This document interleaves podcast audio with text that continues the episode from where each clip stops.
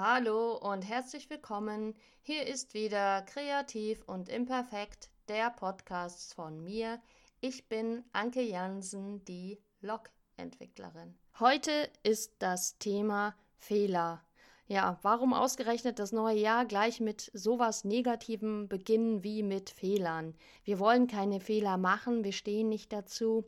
Selbst ich, die noch so groß in die Welt heraustönt, ich stehe zu meiner Imperfektion, habe tatsächlich gemerkt, dass mir der Umgang mit meinen eigenen Fehlern manchmal gar nicht so leicht fällt. Kurz vor Weihnachten NLP-Kurs, das Thema Lernen. Wer lernen will, muss auch etwas wagen. Wenn wir die ganze Zeit zu Hause rumhängen und nichts angehen, dann werden wir auch keine Fehler machen, aber wir werden uns nicht weiterentwickeln, wir werden uns vielleicht sogar zurückentwickeln. Ja, so viel zur Theorie.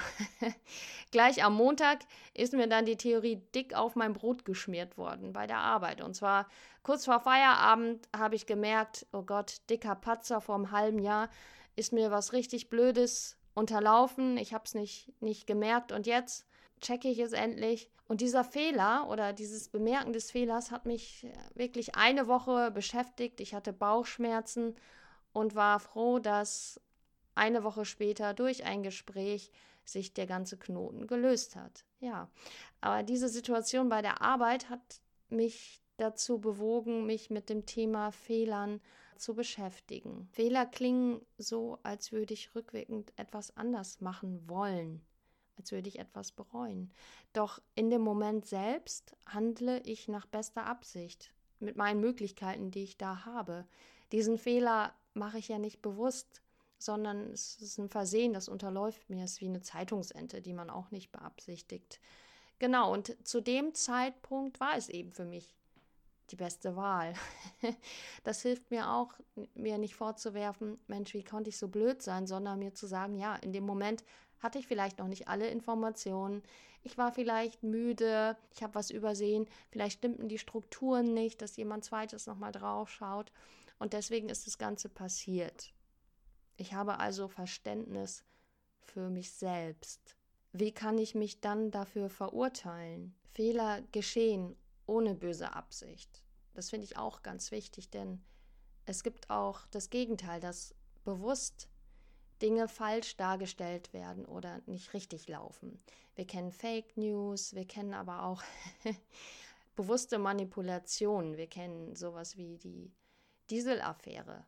Da sind auch Fehler passiert, die sind aber vertuscht worden und haben sich zu einem riesigen Skandal entwickelt.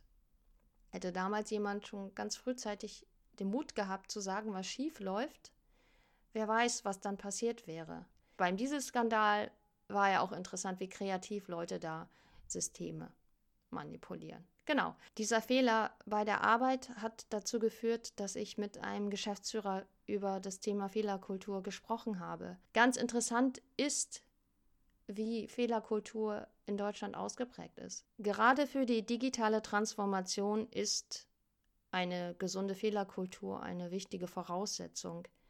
Gerade mit Prototypen, mit Ausprobieren, da passieren einfach Dinge, die wir nicht als Fehler abstempeln und verhindern sollten, sondern als bewussten Schritt zur Innovation ansehen können. Die Realität ist allerdings ernüchternd. Es gibt eine Studie von Ernst Young, beziehungsweise nennen die sich, glaube ich, inzwischen Beratungsgesellschaft EY. Da wurden über 1000 Führungskräfte und Mitarbeiter gefragt, wie der Umgang mit Fehlern im eigenen Unternehmen ist. Und da gab es deutliche Unterschiede, je nachdem, wer da gefragt wurde. Führungskräfte sehen den Umgang mit Fehlern als besonders wichtig an für Innovation und für die Vermeidung von Skandalen. für die Mitarbeiter ist das Thema Fehlerkultur vor allem eine Frage der Motivation. Es gibt deutliche Hierarchieunterschiede. Also je höher die Hierarchie, desto weniger können auch Fehler thematisiert und angegangen werden. Als Führungskraft besteht einfach das Risiko des Gesichtsverlusts, ja, vielleicht auch des Jobverlusts, während auf, sage ich mal, normaler Mitarbeiterebene es gar nicht so schwierig ist, über Fehler zu sprechen. Oft fehlt es jedoch auch an entsprechenden Initiativen, Maßnahmen, Möglichkeiten, eine Fehlerkultur zu fördern, sind, diese transparent zu machen, diese berichten zu können, Vorbildcharakter, also auch die Vorgesetzten, die Fehler eingestehen und zeigen, wie man damit umgehen kann, Innovationsmethoden und einem richtigen Management. Das fehlt allerdings noch in einem Großteil der Unternehmen. Genau. So, was habe ich denn jetzt gelernt aus dem, aus dem Bockmist, wenn ich das so negativ sagen möchte? Was habe ich gelernt aus der einen Woche vor Weihnachten zum Thema Umgang mit Fehlern? Ich habe für mich nochmal zusammengefasst und vielleicht hilft es dir auch, wie ich mir eigentlich den Umgang, wie ich mir den Umgang mit Fehlern wünsche. Und zwar einerseits gibt es da die innere Haltung. Das erste ist, ich frage mich, was soll ich jetzt lernen? Welche Bedeutung liegt darin? Welches Zeichen steckt da drin? Welche Chance liegt darin für mich? Wenn man die Buchstaben umdreht, ergibt das Wort Fehler Helfer. Als zweites schaue ich mir gerade im Nachhinein an, was ist vielleicht sogar das Lustige, das Kreative an dem Ganzen. Ne? Also Fehler entsprechen ja nicht unbedingt der Norm, da ist ja irgendwas, was wir so nicht erwartet haben. Vielleicht gibt es dazu eine interessante Geschichte oder eine neue Idee, die ich dann so langfristig einfach mitnehmen kann und vielleicht auch nutzen kann, um andere damit äh, zu erheitern oder Mut zu machen. Das dritte zum Thema innere Haltung ist wieder inspiriert durch NLP, den Fehler klein machen im Kopf. Im NLP gibt es mehrere Grundannahmen. Es gibt kein Versagen, es gibt nur Feedback. Wenn etwas nicht funktioniert, dann mach einfach etwas anderes. Diese beiden Grundannahmen finde ich super. Das gibt mir nämlich das Gefühl, ich kann nichts falsch machen, sondern das, was passiert, ist nur ein Ergebnis und ich kann dazu beitragen, die Dinge zu verändern. Die andere Perspektive ist die äußere Handlung. Erstens Transparenz. Dazu stehen, es thematisieren. Das hilft auch, um Verständnis von anderen zu bekommen.